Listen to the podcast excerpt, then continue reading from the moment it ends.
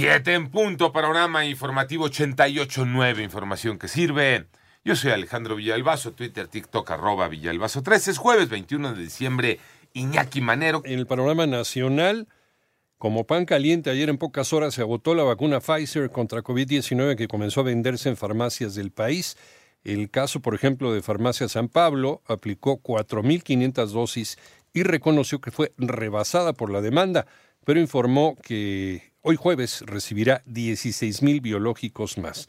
En tanto, un juez de control vinculó a proceso a Gloria García y Edgar Anuar Rodríguez, hermana y sobrino del exsecretario de Seguridad Genaro García Luna, por el presunto desvío de 5 mil millones de pesos provenientes del erario. Por otro lado, dos meses después de que el huracán Otis golpeara el estado de Guerrero, ayer se instaló en el Senado de la República la Comisión Especial para el Seguimiento de la Reconstrucción de Acapulco, encabezada por el legislador morenista Félix Salgado Macedonio. Además, eh, hoy jueves se publicó en el Diario Oficial de la Federación el acuerdo por el que se suspende el pago del suministro básico de energía eléctrica en los municipios de Acapulco y Coyuca de Benítez para los consumos realizados entre octubre de 2023 y enero de 2024 en apoyo a los damnificados por el huracán.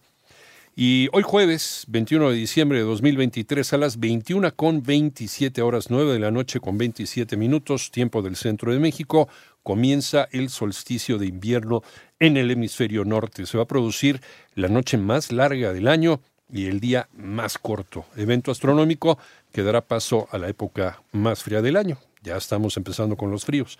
Los cierres fronterizos evidencian el fracaso de la política migratoria en Estados Unidos y México. María Inés Camacho.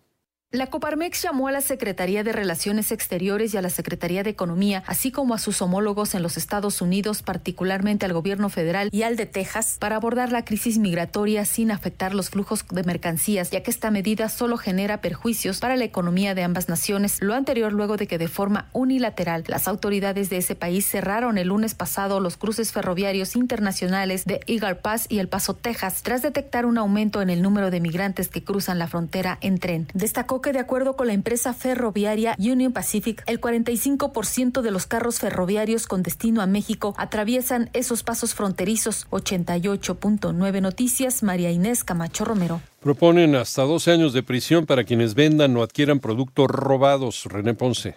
Con el propósito de aumentar las sanciones a los delitos relacionados con el robo, la diputada federal del PT, Araceli Celestino, impulsa reformas al Código Penal Federal a fin de mejorar la legislación para su prevención. Plantea sancionar con pena de 5 a 12 años de prisión y hasta 2.000 días de multa al que después de la ejecución del robo y sin haber participado en este, posea, enajene o trafique de cualquier manera, adquiera o reciba objeto o productos del robo a sabiendas de estas circunstancias y el valor intrínseco de estos sea superior a 500 veces el salario. Se especifica que a quien comercializa en forma habitual estos objetos robados y el valor intrínseco sea superior a 500 veces el salario, se le sancionará con una pena de prisión de 10 a 18 años. Para 88.9 Noticias, René Ponce Hernández. Vámonos al panorama internacional. El grupo palestino Hamas, que gobierna en parte de la franja de Gaza, pero está considerada una organización terrorista, anunció que el balance de víctimas en el territorio palestino por la guerra con Israel alcanzó los 20.000 muertos desde el 7 de octubre. Además, se estima que unos 6.700 cuerpos permanecen atrapados bajo los escombros.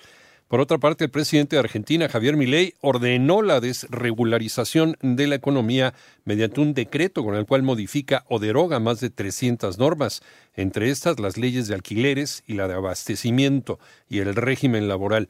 Las derogaciones incluyen la normativa que impide la privatización de las empresas del Estado. En tanto, la vicegobernadora de California, Elena Kounalakis, planteó buscar una manera legal de excluir al expresidente Donald Trump de las elecciones primarias republicanas estatales.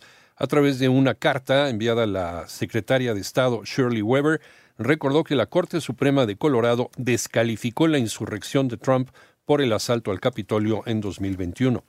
El líder norcoreano Kim Jong-un advirtió que su país no va a titubear en lanzar un ataque si es provocado con armas nucleares. Los comentarios de Kim se dieron tras un encuentro la semana pasada entre Corea del Sur y Estados Unidos en Washington, donde discutieron la disuasión nuclear en caso de un conflicto.